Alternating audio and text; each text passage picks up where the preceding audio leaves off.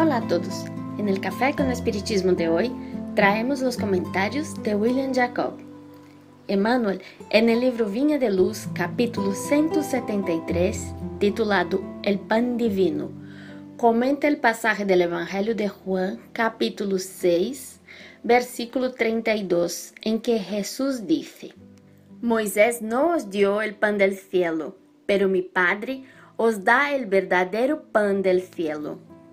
El benefactor Emmanuel, a través de la mediunidad de Chico Xavier, afirma, Toda organización religiosa en la tierra no tiene objetivo mayor que el de preparar a las almas ante la grandeza de la vida espiritual.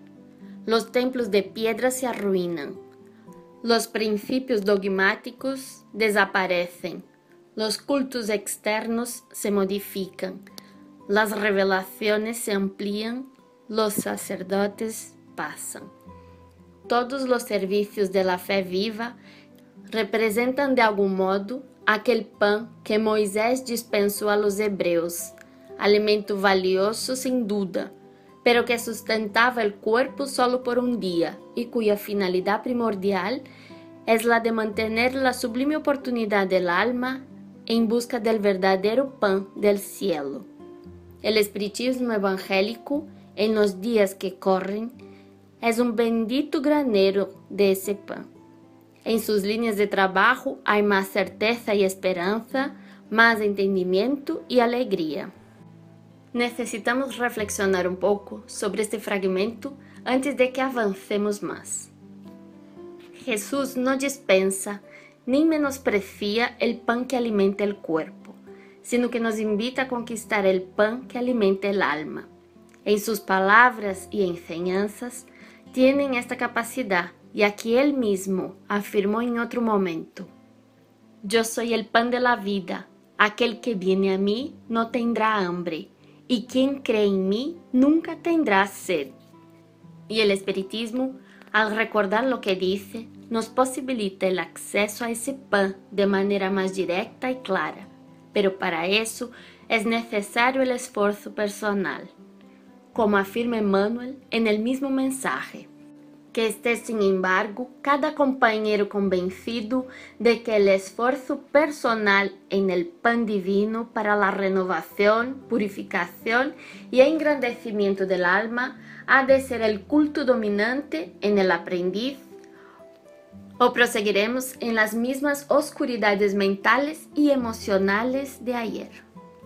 Sin esfuerzo, continuaremos siendo los mismos. No basta decirse seguidor del Cristo para sentirse saciado. Así como no basta considerarse admirador de un gran profesor de matemáticas para conseguir resolver las ecuaciones más complejas. Admiración sin estudio, comprensión y práctica no nos traerá la solución que necesitamos. Concluye Emmanuel su bellísimo mensaje diciendo, Si buscas pues tu propia felicidad, aplícate con todas las energías a aprovechar el pan divino que desciende del cielo hacia tu corazón a través de la palabra de los benefactores espirituales y aprende a subir con la mente entusiasmada de amor y luz a los inagotables graneros del pan celestial.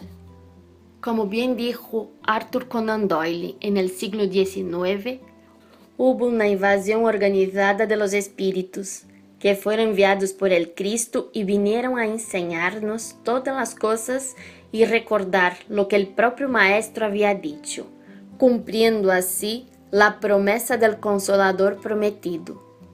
Sepamos entonces aprovechar toda la belleza y grandeza de la doctrina de los espíritus todo el inmenso y arduo trabajo de Allan Kardec y prosigamos en nuestro camino, aprovechando el pan material que el mundo produce para sustentar el cuerpo y el pan divino que proviene de lo alto para engrandecimiento del alma.